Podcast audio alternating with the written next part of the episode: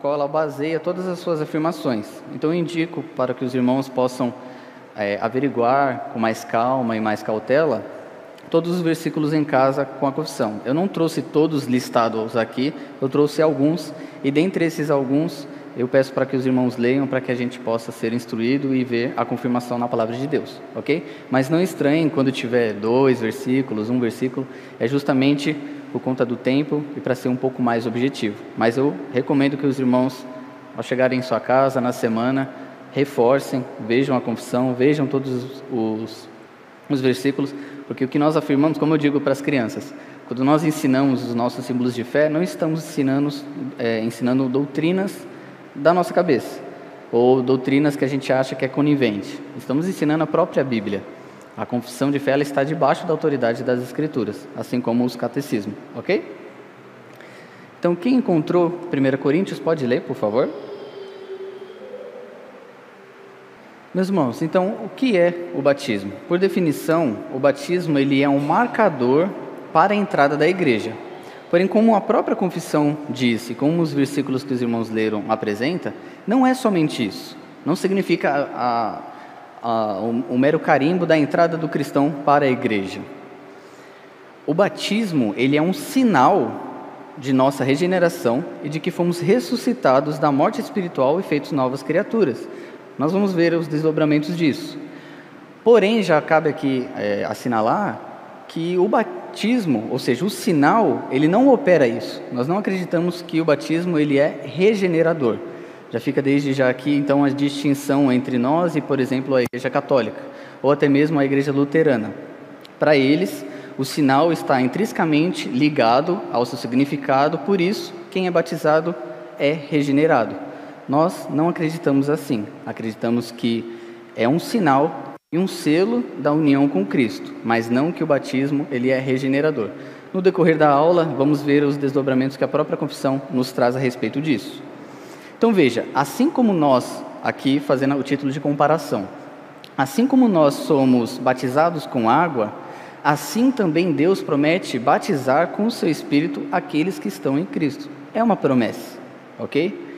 Além disso, o batismo indica a nossa participação participação na morte e ressurreição de Cristo. Em um sentido bastante real, com Cristo, nós somos ali na cruz mortos com Ele, porque Ele levou sobre si todos os nossos pecados. Então veja, o batismo ele significa a participação na morte de Cristo, em sua ressurreição, em seu sofrimento, em sua humilhação e também em sua exaltação. É mais do que um mero símbolo é mais do que um mero formalismo algo que nós estamos cumprindo sem muito significado. É um, um rito inicial para depois começar a vida cristã. É muito mais. É muito mais que isso. Irmãos, conforme forem surgindo dúvidas ou contribuições, podem se manifestar, tá? Eu acabo não tendo muito costume de, de perguntar se há dúvidas e tudo, mas quem houver, tá bom? Então vamos lá, eu vou fazer aqui uma breve pontuação a respeito do batismo de João e o batismo de Jesus, mostrar algumas diferenças entre eles e fazer ah, alguns esclarecimentos, até mesmo históricos, que eu acredito que é, ficará muita coisa clara para nós. Sobre o batismo de João. Muitos acreditam que o batismo foi iniciado por João. Eu era um deles antigamente, ok? Não, não muito tempo. Mas o batismo de João e o rito do Novo Testamento, que era celebrado na comunidade cristã, não são idênticos. Aqui ele está fazendo um contraste entre o batismo de João e o batismo de Jesus, mostrando que não são idênticos em todos os aspectos. O batismo iniciado por João era dirigido especific, especificamente à nação judaica e foi iniciado durante o período do Antigo Testamento. Vamos esclarecer um pouquinho mais isso. Durante o período entre o Antigo e o Novo Testamento, surgiu entre os judeus uma prática chamada de batismo de prosélito. Era um rito de purificação para gentios, um banho que simbolizava a purificação da pessoa considerada impura. Se um gentil queria se tornar judeu, exigia-se que ele fizesse três coisas. Primeiro, ele tinha que fazer uma profissão de fé no judaísmo. Segundo, se fosse um homem, deveria passar pela circuncisão e terceiro e finalmente, ele deveria de passar pelo rito de purificação de batismo de prosélito porque era considerado cerimonialmente impuro. Vamos lá, vamos esclarecer e vamos juntar as peças aqui. Por séculos, Deus havia é, prometido a vinda do Messias. E lá nos profetas já dizia que haveria aquele que prepararia o caminho do, do Messias. Percebe-se que alguns dos fariseus e dos, dos grandes da lei se sentem escandalizados com o batismo de João? Lembra quando eles até mesmo se negam a participar e depois eles são repreendidos por Cristo? Por que, que eu trouxe essa diferença aqui, essas pontuações entre o batismo de João e o batismo de Jesus, principalmente o batismo de João? Porque eu quero mostrar para os irmãos que o batismo não era algo estranho ou completamente inovador para o judeu daquela época. Nós, infelizmente, tendemos a pensar que, quando surge João batizando e depois Cristo institui o batismo como marco da igreja, o sacramento da igreja, a gente pensa, nossa, que inovação, então mudou as coisas aqui, é coisa nova. Com certeza alguns judeus ficaram maravilhados, mas não. Nós vamos ver mais à frente, em alguns versículos, que eles já tinham costumes, o costume de batizar não somente pessoas, mas também objetos. Então, tudo isso para dizer que o batismo, a ação, o ato de lavar algo, de purificar algo, não era completamente estranho ao judeu, certo? Isso vai fazer ainda mais sentido quando nós vamos lá para o aspecto de imersão, aspersão ou efusão. Mas por enquanto fiquem com isso em mente. Os judeus, quando viram João batizando, não foi nada diferente. O que, que surge de inovador aqui? O que, que surge então de tem algo diferente aqui? O batismo de prosélito era feito para pessoas que estavam, que eram estrangeiras, eram pessoas que queriam entrar ao judaísmo. João, no deserto, ele batiza quem? Judeus. Ele diz para os judeus: vocês precisam se arrepender, vocês precisam ser purificados, porque vocês estão sujos. Aí é que está a questão. O que era feito para os estrangeiros está sendo feito agora para os de dentro. Por isso que foi algo novo. O, então os doutores da lei olham e falam: Mas como assim? Nós somos o povo de Deus. Nós estamos aqui, quem precisa é aqueles sujos, os impuros, nós somos limpos, fazemos parte da família da aliança. Mas não, como veio então João, preparando o caminho para o Messias, ele então mostra que até mesmo os judeus precisavam de purificação, de arrependimento para crer no Messias. Ok? Até aqui? Vamos ver então agora a respeito do batismo de Jesus. Portanto, o sinal da nova aliança não é o batismo de João, é o batismo de Jesus. Quem acentua isso é o teólogo o R6 Pro. Jesus pegou o rito de purificação e o identificou não com Israel, mas com sua nova aliança. Como resultado, o batismo substituiu a circuncisão como sinal exterior da inclusão na comunidade da nova aliança. Aqueles que são batizados não são necessariamente salvos, mas têm a promessa de Deus de que todos os benefícios de Cristo são deles, se e quando crerem. O irmão já adianta e, leia, é, e abra para nós Colossenses 2, versos 8 a 12. Nessa passagem, meus irmãos, Paulo fala da circuncisão não feita por mãos, ele fala da, da circuncisão do coração. Mas vemos uma ligação direta entre a circuncisão do Antigo Testamento e o batismo do Novo. Foi algo substitutivo. Assim como a ceia substitui a Páscoa, o batismo cristão substitui a circuncisão. Ok? Não é algo completamente desconectado, como afirmam alguns irmãos, que racham e falam: não, isso aqui pertence à antiga, isso aqui é no, do novo, tem novo significado. Não. E nós vamos explorando isso no decorrer da aula. Veja mais um exemplo. Lutero, a gente sabe, nós tivemos uma aula aqui, que Lutero experimentou diversos momentos de batalha espiritual. E num desses ataques que ele sofria, ah, espiritualmente dizendo, ele dizia em voz alta a Satanás, quando ele sentia que ele estava afligindo ele: Aparta-te de mim, que eu sou batizado. O que queria dizer isso? Lutero ele tinha a compreensão de que, pela fé, ele estava ligado às promessas que Deus comunicava até mesmo pelo batismo. Então, nós vamos ver nas implicações finais para nós, os benefícios oriundos do batismo, que não é um rito para ser esquecido, meus irmãos. Não foi algo que foi feito quando criança e você não precisa mais pensar nisso. Ou então algo que você fez há alguns anos e bola para frente, agora é outra etapa da vida cristã. Devemos sempre trazer a memória, porque contém diversas e ricas bênçãos, diversos e ricos benefícios a respeito disso, a respeito do batismo. Passemos então agora para o tópico quem o administra. Tudo bem até aqui? Confissão de fé ainda.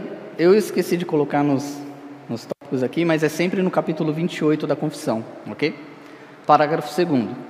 O elemento exterior usado nesse sacramento é água, com a qual a pessoa é batizada em nome do Pai, e do Filho e do Espírito Santo. E essa parte final aqui responde à nossa questão. Por um ministro do Evangelho legalmente ordenado. Alguém abra, por favor, em Atos 10, verso 47.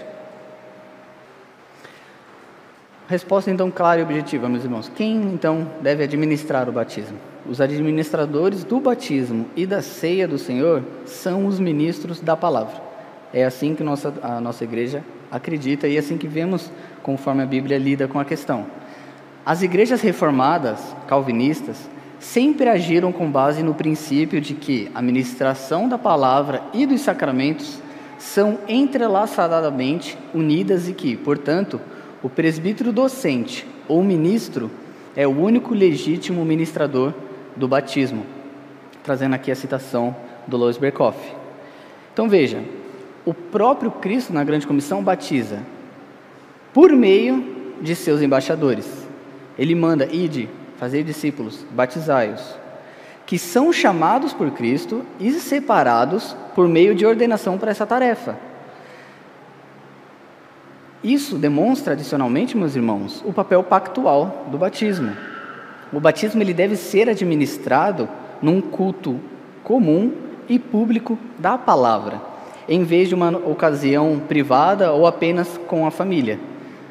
O momento de um batismo deve ser com a família da fé com a família da aliança e feito por um ministro da palavra, porque a ceia e o batismo estão entrelaçadamente conectados com a palavra de Deus. Por isso, quem o administra, quem efetua ele, é o ministro por intermédio do Espírito Santo por ordenança do próprio Cristo. Ok? Qual o seu elemento? E aqui eu repito o parágrafo segundo. O elemento exterior usado nesse sacramento é água, certo? E agora a gente pode ir para a próxima questão que traz alguns desdobramentos. Imersão, aspersão ou efusão. Parágrafo 3 Não é necessário imergir o candidato na água, mas o batismo é corretamente administrado por efusão e aspersão. Eu não vou pedir para os irmãos. Os irmãos podem abrir, se quiser já, Atos 2, 41, 16 e 33, mas a gente vai ler posteriormente. Vou trazer aqui um esclarecimento do Guia de Estudos da Confissão de Fé de Westminster. Claramente, muitos cristãos hoje acreditam que no batismo cristão, uma pessoa tem de ser imersa na água. Acredito que no mundo evangélico, principalmente focando mais no Brasil, o pensamento comum, até mesmo para um não crente, é: batismo como é feito? Por imersão. A pessoa é mergulhada na água. É o pensamento popular, o pensamento comum, certo? A Assembleia de Westminster não queria excluir esse modo de batismo, ou negar que aqueles que são imersos têm uma forma válida de batismo. Não falamos isso, ok? Nós não invalidamos o batismo por imersão e nem o proibimos. Ok? Eu mesmo era pentecostal, fui batizado por imersão e quando agora na igreja presbiteriana, sem problema algum. Entretanto, o resumo de ensino bíblico da Assembleia é claro quando diz que não é necessário imergir na água a pessoa, e quando afirma que batismo é corretamente administrado por efusão ou aspersão.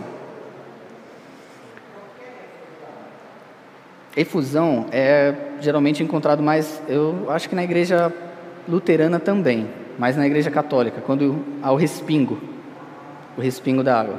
Tanto efusão quanto, quanto aspersão que nós fazemos, o ato de derramar água, ambos são válidos para, para a nossa igreja, ok?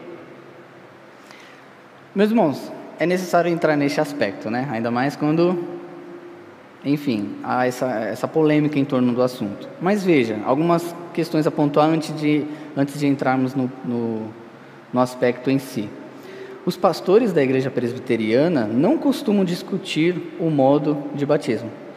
Não é um problema para a igreja presbiteriana isso, ok? Estou achando necessário pontuar isso para esclarecer alguns aspectos. Não achamos, o presbiteriano não acha que a validade dessa ordenança dependa da quantidade de água empregada ou do modo como ela é empregada.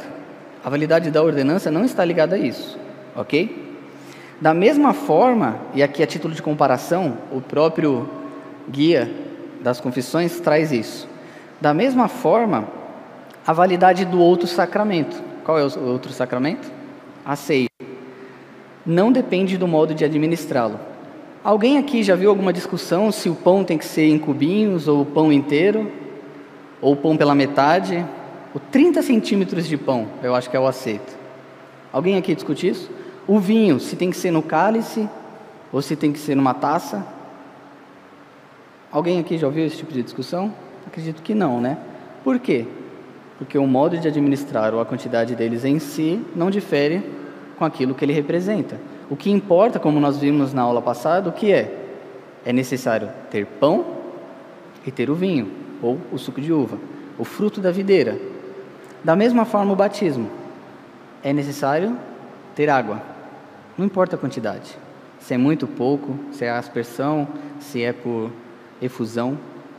Certo? Não é uma questão que o presbiteriano acaba se envolvendo tendo muita dor de cabeça. Geralmente isso só é levado a ser discutido quando acaba pelo outro lado, o lado geralmente batista, forçando nessa questão. Eles dizem que o único meio, o único modo legítimo de batismo é por imersão e ponto. E aí, assim, eles excluem a aspersão e efusão. E não somente por imersão, mas somente de adultos e não de crianças. Mas no, no tópico de crianças nós vamos entrar daqui a pouco. Então veja, um sacramento envolve um elemento, nesse caso, água, palavras de instituição, eu os batizo em nome, ok? E uma ação. Quanto aos dois primeiros aspectos, há quase um senso comum na, na igreja evangélica. Não há distinção nisso. O problema está na ação, está na quantidade de água e na forma. Eu trouxe aqui quatro tópicos sucintos e breves para mostrar não de que a aspersão ou efusão é o único meio válido, como a confissão diz. Por imersão, sem problema, mas também é igualmente aceito aspersão e efusão. A questão é que nós, nós usamos e praticamos aqui a efusão. Efusão não. Aspersão. É tanto nome. Vejam aqui. O primeiro ponto. O lavar batismal se aplicava ao uso diário para os judeus. Para esclarecer algumas questões, porque basicamente o argumento, e quem puder já abrir em Marcos 7, 4, por favor. Basicamente o argumento batista, ele vai em dois aspectos. Ele vai no aspecto de, da, do significado da palavra, da etimologia da palavra batismo, ele diz que significa imersão, ou ele vai no aspecto mais de representação. É, assim como Cristo foi morto, sepultado e ressurgiu, o cristão deve ser também. Então, nada mais é, próximo a isso do que água. O cristão ele é mergulhado, morto, e ele é ressuscitado, ou seja, uma nova criatura. Mas nós vamos ver que até nisso há uma falha, mas daqui a pouco. Quem achou pode ler em Marcos 7,4, por favor. A palavra utilizada aí para aspergir ou batizar é a mesma palavra usada na Septuaginta quando vai falar das ordenanças de purificação com água, nos, nos batismos que tinham, quanto também para que o próprio Jesus utiliza, no batizar. Eu não trouxe aqui a questão etimológica, mas fica como recomendação para os irmãos para se aprofundar. Não é um significado com é, um significado único e não significa imersão. A palavra batizo, como utilizada em outros textos, mostra que eles praticavam isso até mesmo com objetos. Que objetos que eram? Antes diz que eles voltavam da praça e tinham o costume de se lavar. Ok? a gente não sabe como era a cama do, de um judeu, mas digamos que era do tamanho que comportasse pelo menos uma, duas pessoas, um tamanho mais ou menos de uma pessoa. Será que o modo de batismo dos judeus era de fato por imersão e então até mesmo os objetos eles imergiam nas, águas? Será que os judeus pegavam sua cama e imergia em algum rio próximo? Eu acho que é forçar um pouco o significado da, da palavra. Percebe? Não era estranho para os judeus o ato de batizar. Eles batizavam copos, batizavam utensílios, se batizavam no significado de ficarem limpos para refeições, batizavam a cama.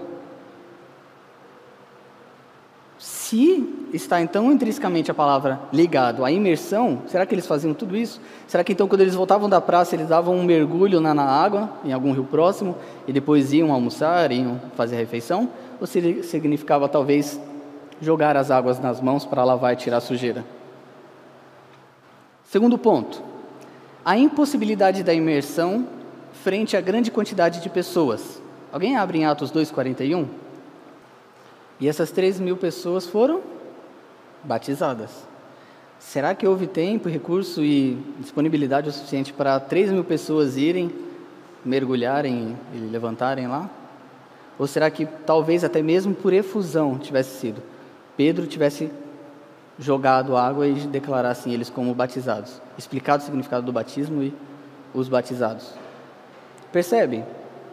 Não estamos forçando nada, irmãos. Estamos mais colocando aqui como algo óbvio. Terceiro, a urgência do batismo, ou alguns casos que demonstra praticidade, demonstra rapidez. Atos 16, 33. A seguir, então, lavou-lhe lavou os vergões dos açoites e em seguida batizou ele e os seus. O texto não supõe aqui que eles foram, se prepararam, já prepararam talvez uma muda de roupa extra ou não, deram uma volta, chegaram até o rio mais próximo, foram mergulhados e batizados. Ou será que o texto está indicando isso? Parece mais um aspecto de urgência, não no sentido de, mas no sentido de praticidade, no sentido de rapidez, foi algo ligeiro. Eles foram, lavou, foram batizados e pronto. Talvez ali Paulo até mesmo explicasse o significado do batismo para eles e batizou-os.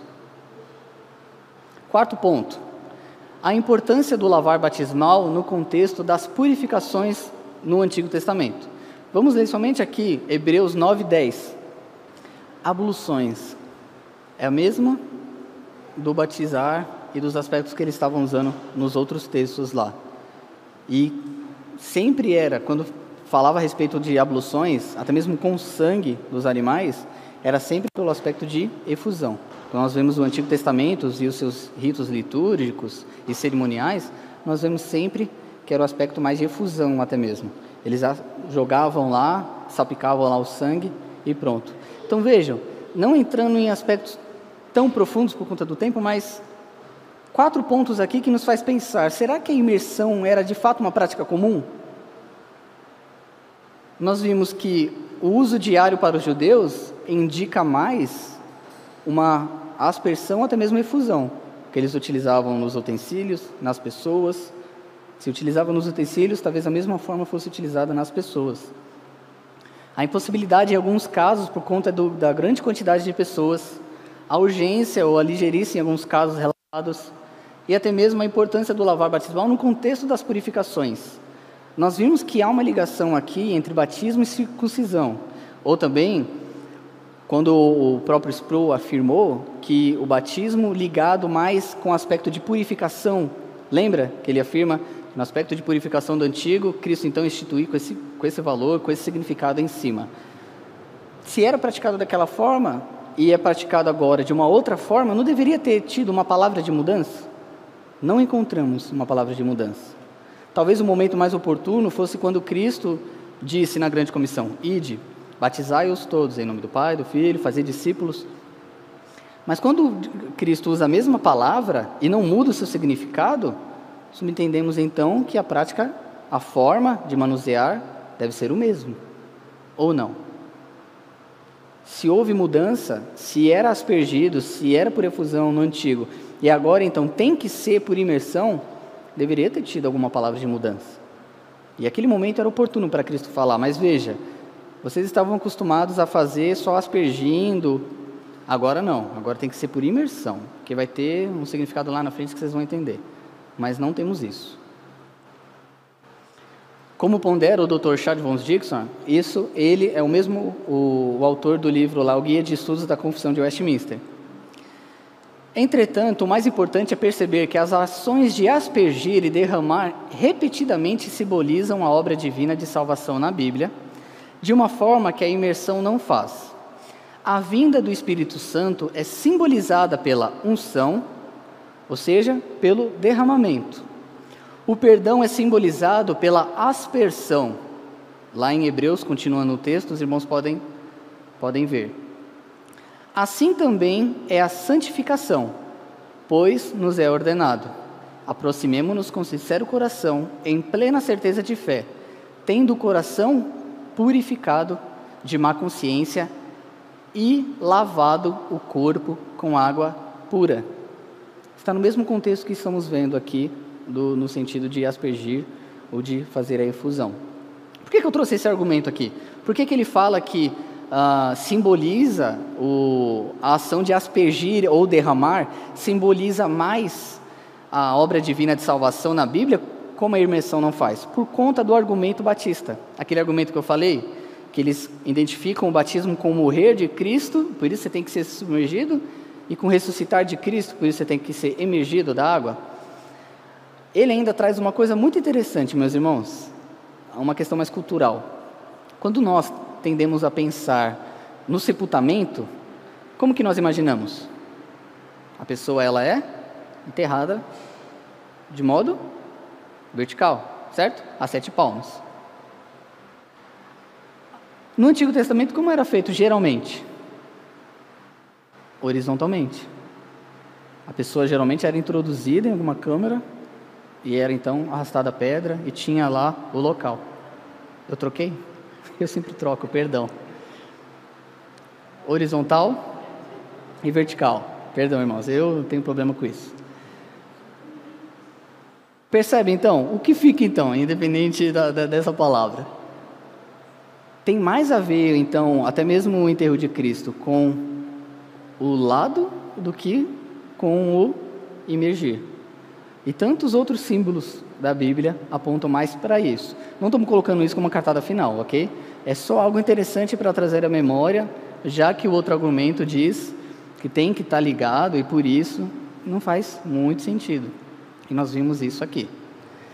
Alguma dúvida até aqui, meus irmãos? Tudo tranquilo até aqui? Ok? Então vamos lá. Ainda no tópico do que é o batismo cristão, como é administrado o batismo? Parágrafo 7. O sacramento do batismo deve ser administrado uma só vez a uma mesma, a uma mesma pessoa. Aqui não tem muito o que se alongar, a gente já sabe. O batismo não deve ser praticado várias vezes.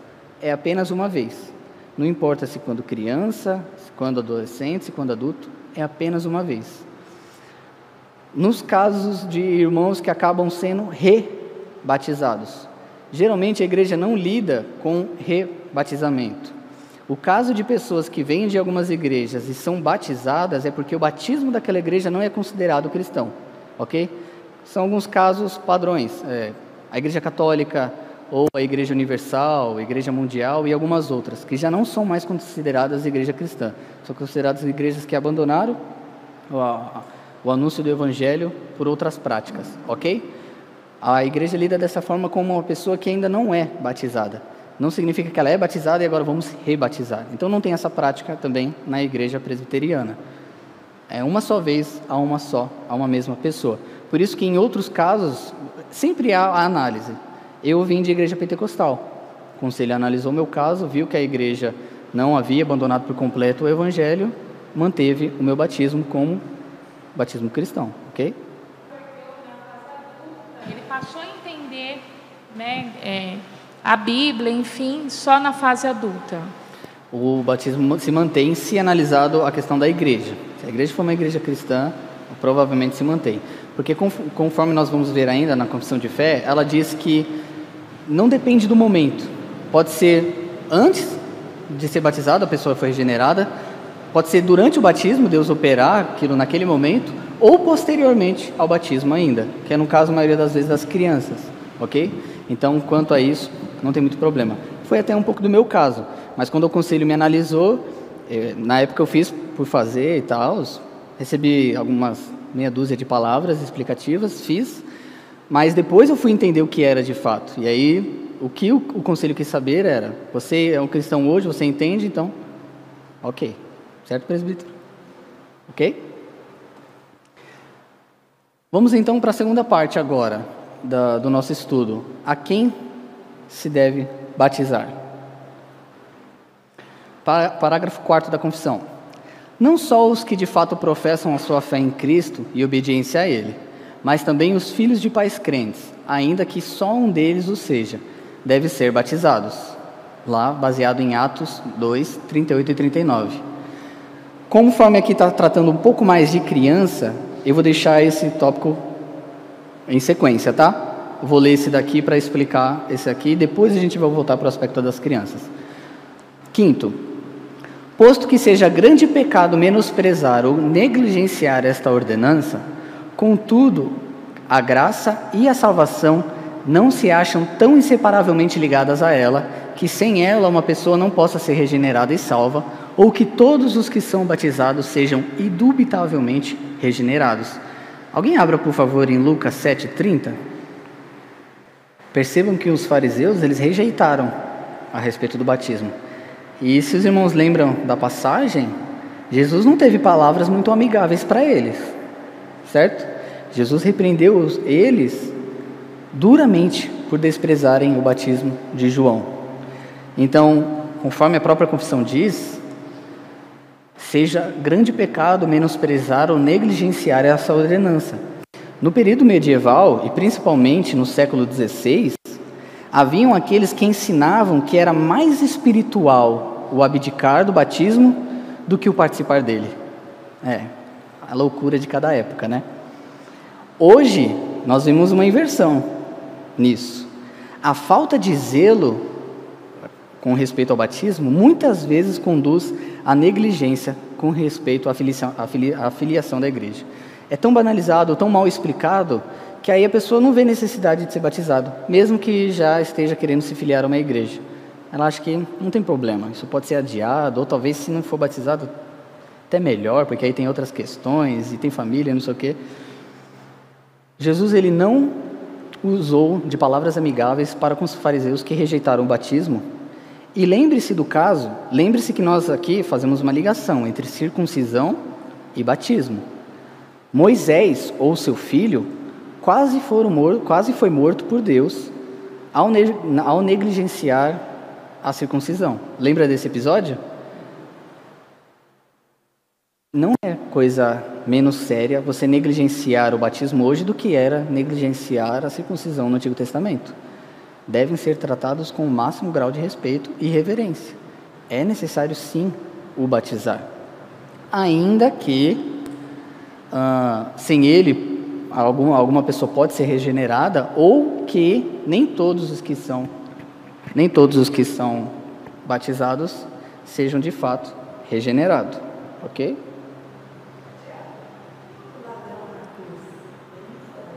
Ele não foi batizado. É um exemplo é um exemplo de uma pessoa que não foi batizado, mas ainda assim provavelmente foi salvo. Exato. Por quê? Porque justamente a igreja liga o aspecto da, do batismo com a regeneração. Percebe? Então, mesmo que a pessoa nem esteja muito frequente na igreja, esteja indo mais ou menos, não importa muito a santidade dela, se ela foi batizada, ela foi generada. Então, tá bom aí. Tá bom por si só, ok? Tô lutando aqui com o microfone. Ok? Vamos continuar. A eficácia do batismo não se limita ao momento em que ele é administrado. Contudo, pelo devido uso desta ordenança, a graça prometida, a graça prometida é não somente oferecida, mas real, realmente manifestada e conferida pelo Espírito Santo àqueles a quem ela pertence, adultos ou crianças, segundo o conselho da própria vontade de Deus em seu tempo determinado. Efésios 5. Alguém abra por gentileza em Efésios 5, os versículos 25 e 26? Ok.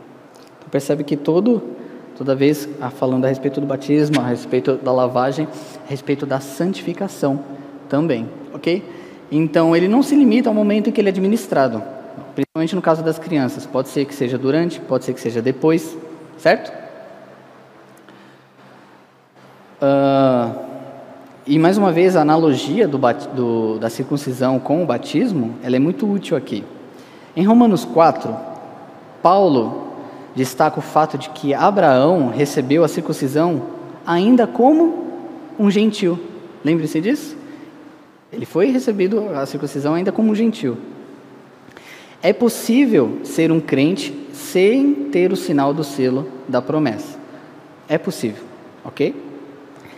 A Assembleia também, nos versículos lá destacados, cita o caso de Cornélio em Atos 10, como exemplo de um crente, mas ainda que não foi batizado. O batismo não foi exigido para a regeneração. Isso nós vemos o próprio Cristo falando, e nós temos a confirmação aqui da confissão de Westminster.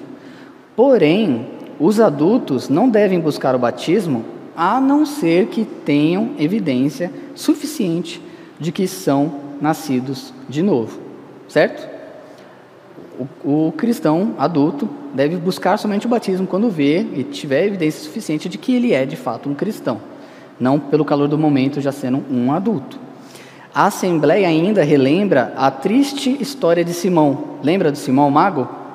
Lá em Atos 8, dos versos 13 e 23 principalmente, para demonstrar que não é verdade que todos os que são batizados sejam indubitavelmente regenerados. Então você vê que aqui há diversas questões. Não dá para cravar e falar, não, só vamos batizar os crentes. E como que a gente sabe 100% que alguém é crente? Simão aqui, que foi batizado, mas ele não era regenerado. E por que nós afirmamos que ele não era regenerado? Pelas palavras principalmente usadas no versículo 23, lá em Atos. As palavras que foram usadas dos apóstolos para com Simão o mago não foram palavras muito cristãs, digamos assim, de irmão para irmão. Foi tratada de para um ímpio, para um pagão, para alguém que não era parte do povo de Deus. Novamente, essas questões são trazidas à tona porque ah, geralmente os batistas dizem que somente deve ser batizado o adulto que tem consciência do que faz, ou seja, somente um cristão. Mas ainda assim fica num campo complicado, porque nós não temos a plena certeza. Podemos avaliar pelos frutos, mas e o caso de pessoas que foram batizadas e saíram da igreja e nunca mais retornaram? Eram cristãs ou não eram? Percebes? Quantas crianças agora? Quando eu estava preparando o, o, estudo, eu confesso que eu não queria entrar tanto no ponto das crianças, por quê? Por conta justamente que recentemente o pastor deu uma aula a respeito das crianças no culto, e muito do argumento utilizado ali se encaixa também com respeito ao batismo. Mas eu sinto, infelizmente, que no meio presbiteriano, muitos presbiterianos têm basicamente deixado relaxada essa questão, para não criar confusão ou não criar dor de cabeça com outros evangélicos. Infelizmente, é uma negociação aqui. Por conta de uma falsa paz ou de uma falsa comunhão interna, interdenominacional, presbiterianos preferem não falar muito ou não dar tanto destaque ao batismo de crianças. Irmãos, isso é grave, porque o batismo de crianças é ordenado, é necessário o batismo de crianças de crentes, conforme nós vamos ver aqui todos os seus motivos e os textos base mas possui bênçãos riquíssimas para as nossas crianças. Privá-las de um benefício tão grande que é participar do povo de Deus e receber, essa, receber as promessas e a comunhão dos santos é algo cruel. Não deveria ser bem visto com os nossos olhos. Tratar crianças como meras pagãs no nosso meio não é um sinal da igreja cristã. As crianças dos nossos meios não são pequenas pagãs que precisam ser regeneradas ou evangelizadas como qualquer ímpio do mundo. Elas são filhas da promessa. Devemos tratar elas diferentes. Nós vamos ver aqui os motivos. Quantas crianças então? Vou trazer à tona o Catecismo de Heidelberg. Pergunta 74. As crianças pequenas também devem ser batizadas? A resposta: sim, elas devem, porque as crianças, assim como os adultos, estão incluídas na aliança e na igreja de Deus. E desde que a redenção do pecado pelo sangue de Cristo e pelo Espírito Santo, o orto da fé, são prometidos a elas, não menos quanto aos adultos, elas devem, portanto, também ser admitidas na igreja cristã e ser distinguida dos filhos incrédulos, como era feito no Antigo Testamento pela circuncisão, em lugar do qual o batismo foi instituído na nova aliança. Alguém abra, por favor, em Gênesis 17, 7, e outro irmão abra em Mateus 19, 14. Enquanto isso, eu vou continuar a leitura. A criancinha, quando por seu batismo se torna membro formal da igreja visível, recebe o privilégio de acesso a essa provisão das ordenanças exteriores e meios de graça. E ao crescer no uso e desfrute deles, torna-se de valor incalculável para o seu benefício, embora não seja um benefício salvífico. O batismo, como sinal da membresia e salvo-conduto da criancinha para entrar no santuário da igreja visível, não concede a bênção da salvação, mas a põe no futuro em contato com essa bênção. Ela não faz dessa criancinha um membro do reino de Deus. Mas isso aqui eu achei belíssimo, irmãos. Mas a conduz até a porta e a convida a bater para que se lhe abra a porta. O autor James Bannerman, na, no seu livro A Igreja de Cristo, volume 1 e 2. Alguém que abriu lá em Gênesis 17, 7, por gentileza? Quem achou em Mateus 19, 14? Nós vamos encaixar isso com agora os pontos que nós vamos destacar aqui. Quanto às crianças ainda, o Kevin DeYoung nos apresenta argumentos sustentáveis para o pedobatismo no Antigo Testamento. Ainda outros, mas para encurtar aqui, eu trouxe esses aqui. Em primeiro lugar, o ônus da prova recai para aqueles que o negam. Normalmente, quando é discutido o batismo infantil, entre presbiterianos e batistas, qual é a frase que nós mais ouvimos? Me prova na Bíblia, então, que o batismo infantil está lá, é bíblico. Me prova. E aí a gente já começa a coçar a cabeça e vai atrás, né? Porque aí a gente acaba sendo um pouco ingênuo e vai. Quem disse, meus irmãos, que a prova tem que partir de nós? A prova não tem que partir de nós, tem que partir deles. Por quê? Nós vemos uma continuidade na aliança. O batismo é substitutivo da circuncisão. Na circuncisão, as crianças participavam? Sim, ok? No Novo Testamento, no batismo, as crianças não participam, então? Aonde está o negar das crianças a água do batismo? Não só isso. Paulo foi acusado de diversas coisas, menos de remover as crianças do símbolo da, da promessa, do símbolo da aliança. Imagina o seguinte: imagina você, judeu, que valoriza tanto a circuncisão porque é o sinal visível de uma bênção invisível de que a criança faz parte ali do povo de Israel, ou seja, pertencente ao povo de Deus. Você já está atacando Paulo porque ele está indo por questões, ele já está querendo até negar a circuncisão. Tá, você está vendo a explicação lá dele, ele está falando agora que não é necessário a circuncisão, porque o batismo agora substitui a circuncisão. Imagine então que esse judeu escuta Paulo falando: veja, as criancinhas antigamente elas eram circuncidadas, mas o batismo precisa ter fé. Você precisa crer. Então a, a criança não, é ingênua, não tem discernimento. Melhor não. Você acha que aquele judeu ia aceitar tranquilamente isso? Ou em algum lugar a gente ia encontrar registros dessa acusação? Provavelmente. Provavelmente. O ônus da prova recai sobre quem nega o batismo às crianças. Porque não somos nós que estamos acrescentando as crianças na família da aliança. São eles que querem removê-las da família da aliança. Ok? Segundo aspecto, Deus ainda trata com famílias como uma unidade e recebe famílias inteiras. Podemos ver diversos exemplos. Leiam por gentileza Atos 16, versos 13 a 15. E os irmãos anotem, ah, ou depois revisitem lá o vídeo no YouTube para anotar e conferir as demais referências. O argumento aqui, em contraposição do outro lado, é de que antigamente Deus tratava com um povo, com uma etnia. Agora não, agora é a igreja invisível, espalhada por sobre toda a terra. Então é indivíduos, não é mais étnico, por isso que não tem sentido. Será que Deus só trata com indivíduos, ele não trata mais com famílias? Ele não se importa mais com uma família individual, então? Quem achou em Atos, por gentileza? Ela e toda a sua casa. E há outros exemplos no livro de Atos também. E há exemplo até de Coríntios lá.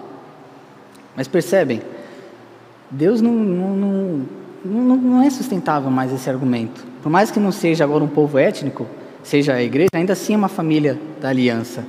E é abençoador quando não somente o marido, mas a esposa e os filhos são membros dessa igreja. Terceiro ponto: as crianças são instruídas a obedecerem a seus pais no Senhor. Alguém abre em Efésios 6:1? Obedecei aos seus pais no Ora, se as crianças são pequenos pagões que precisam do evangelho tanto quanto os que estão fora, por que obedecer aos seus pais no Senhor? A lealdade então deve ser a quem? A Cristo. Percebes? Eu lembro, e vou guardar, acredito isso para sempre no coração, o sermão daquele seminarista, eu esqueci o nome dele, mas que ele trouxe a respeito daquelas palavras de bênção de Jesus. Na verdade, é no quarto ponto agora. Vamos lá e a gente abre o texto de Marcos. Cristo deu boas-vindas às criancinhas e as abençoou. Marcos 10, 13 ao 16. Então, o argumento aqui do ponto 13, meus irmãos, as crianças são instruídas a obedecerem seus pais no Senhor, significam que a lealdade delas é principalmente a Cristo. Pelo temor a Cristo, elas devem obedecer pai, os pais e também, consequentemente, toda a autoridade. É isso que as ensinamos, ok? Quem achou em Marcos? Irmãos, agora mais uma vez o aspecto cultural. Não olhe você com seu olhar paulista ou de qualquer outro estado aqui no século 21 que aquilo foram simples palavras de boas-vindas. Não acho que os israelitas olhando aquele gesto de Cristo para com as crianças foram simplesmente como um tapinha de boas de boas-vindas, sabe? Boa-vinda, meu filho. Deus abençoe. Pode passar. Vai lá, vai embora. Não. Eles teriam pensado certamente na benção prometida a Abraão em Gênesis 12 e nas bênçãos dadas por meio de Moisés, em Levítico 26, em Deuteronômio 28. Estas eram bênçãos, meus irmãos, pertencentes à aliança que, que Jesus pronunciou sobre as crianças. Não foi um, um mero formalismo, uma questão que, ah, tudo bem, pode ir embora. Tinha aspectos mais profundos ali.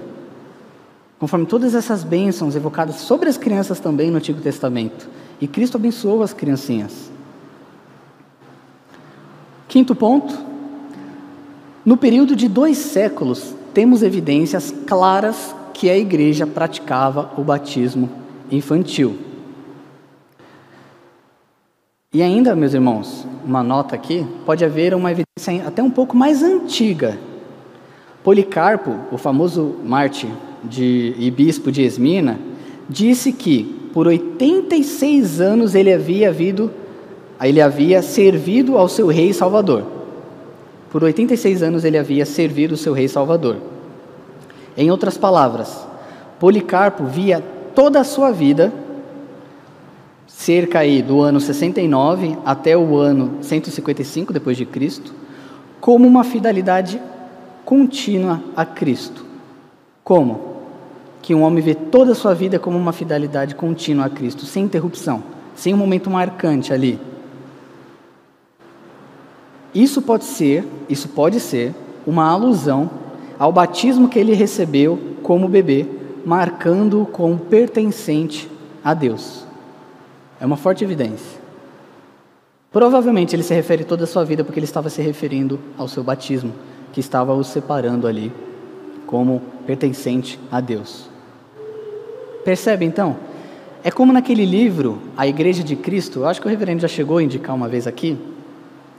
Não, é a Igreja Apostólica. A Igreja de Cristo é a que eu estou citando.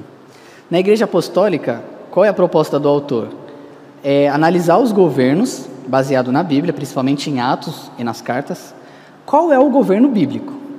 Porque nós temos episcopal, temos o presbiteriano, temos o congregacional. E justamente ele classifica esses três e fala que vai fazer o teste da Bíblia para ver qual dos três resiste mais à Bíblia, que acaba se assemelhando mais à Bíblia. Ele presbiteriano, e ele confessa, logo na abertura do livro, que ele sinceramente achava que o presbiterianismo seria o primeiro a ruir. Ele achava. Quer saber qual que é o modelo mais bíblico? É, leia um livro depois. Por que, que eu estou trazendo isso, meus irmãos? Basicamente porque nós temos quase o mesmo sentimento. Nós ficamos meio constrangidos falar sobre aspersão, porque a gente acha que se for muito para a Bíblia, a gente perde. A gente parece que tem um pouco de medo de falar de batismo infantil, porque se a gente for para a Bíblia, hum, vamos ser pegos. Biblicamente não vamos conseguir sustentar nossos argumentos. E não é assim.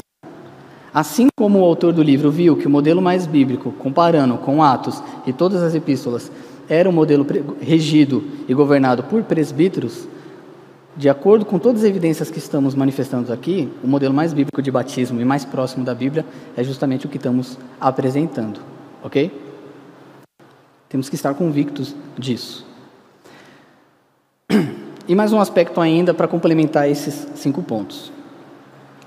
Falando lá do, da tradição lá, que não, não, não tem nenhuma evidência contrária ao batismo infantil há cerca de dois séculos. Se isso tivesse sido uma mudança de uma antiga tradição, nós teríamos algum registro da igreja discutindo essa nova prática. Não encontramos. Só foi aparecer uma discussão a respeito disso no século XVI. Foi aí então que os cristãos começaram a questionar o batismo infantil. Só a partir daí. Só a partir daí. Então veja, o aspecto de continuidade da antiga para a nova aliança está favorável ao batismo infantil. O fato de que não há nenhuma exclusão das crianças, principalmente o batismo, na verdade, ao contrário, né? O batismo de casas inteiras indica que é quase certo que havia crianças ali e foram batizadas, senão o texto descreveria. O momento mais oportuno, qual que vocês acham que seria para haver a remoção das crianças ali e mostrar que somente adultos podem ser batizados? Eu, eu acredito que o sermão de Pedro. Mas que que, o que, que Pedro faz naquele sermão lá em Atos 2? Ele fala: A promessa é para vós outros, vossos filhos, vossos netos, e batiza 3 mil pessoas. O momento era para ser aquele. Se no momento de batizar houvesse alguma criança de cola ali, será que a criança estava em casa com alguma babá? Percebe que é forçar um pouco, ok? Alguma dúvida até aqui, meus irmãos? Vamos então para o nosso terceiro e último ponto. Os benefícios oriundos do batismo. Catecismo Maior, pergunta 167. Como devemos tirar proveito do nosso batismo?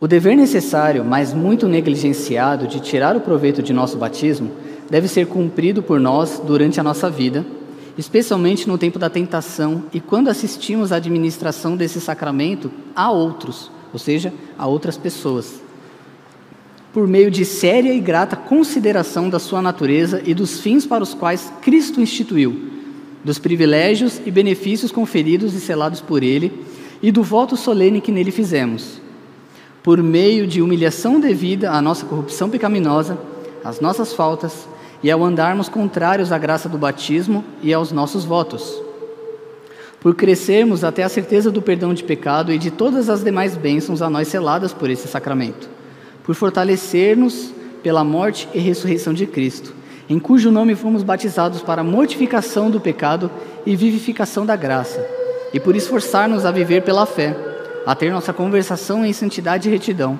como convém aqueles que deram seus nomes a Cristo, e a andar em amor fraternal, como batizados pelo mesmo Espírito em um só corpo. Devemos, meus irmãos, mais uma vez aqui afirmando, conceber o nosso batismo além de um ritual passado, que aconteceu uma vez e parece que hoje não tem muito mais aplicação.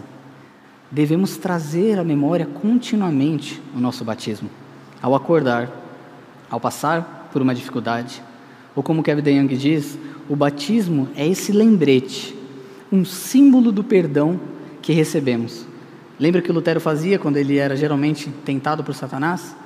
Fuja de mim, que eu sou batizado, sou selado, eu sou pertencente ao povo de Deus. Kevin DeYoung, ele nos lembra, ele dizendo a respeito dele: Eu não me importava com um pouco de sujeira, isso depois de um dia inteiro na rua. Mas, mas gostava de ficar limpo no final do dia. Acredito que todos nós. Ao chegar suado, principalmente como eu estou aqui, chegar em casa, vamos querer nos limpar, né? Tomar um banho. Preciso ficar limpo no final do dia. Todos os dias preciso ficar espiritualmente limpo também. Então, a cada dia, tenho razões para lembrar do meu batismo. Ao final, do, ao final de cada dia, há sujeira pecaminosa e lixo agarrado ao meu corpo. Preciso visitar a cruz. Preciso ser lavado.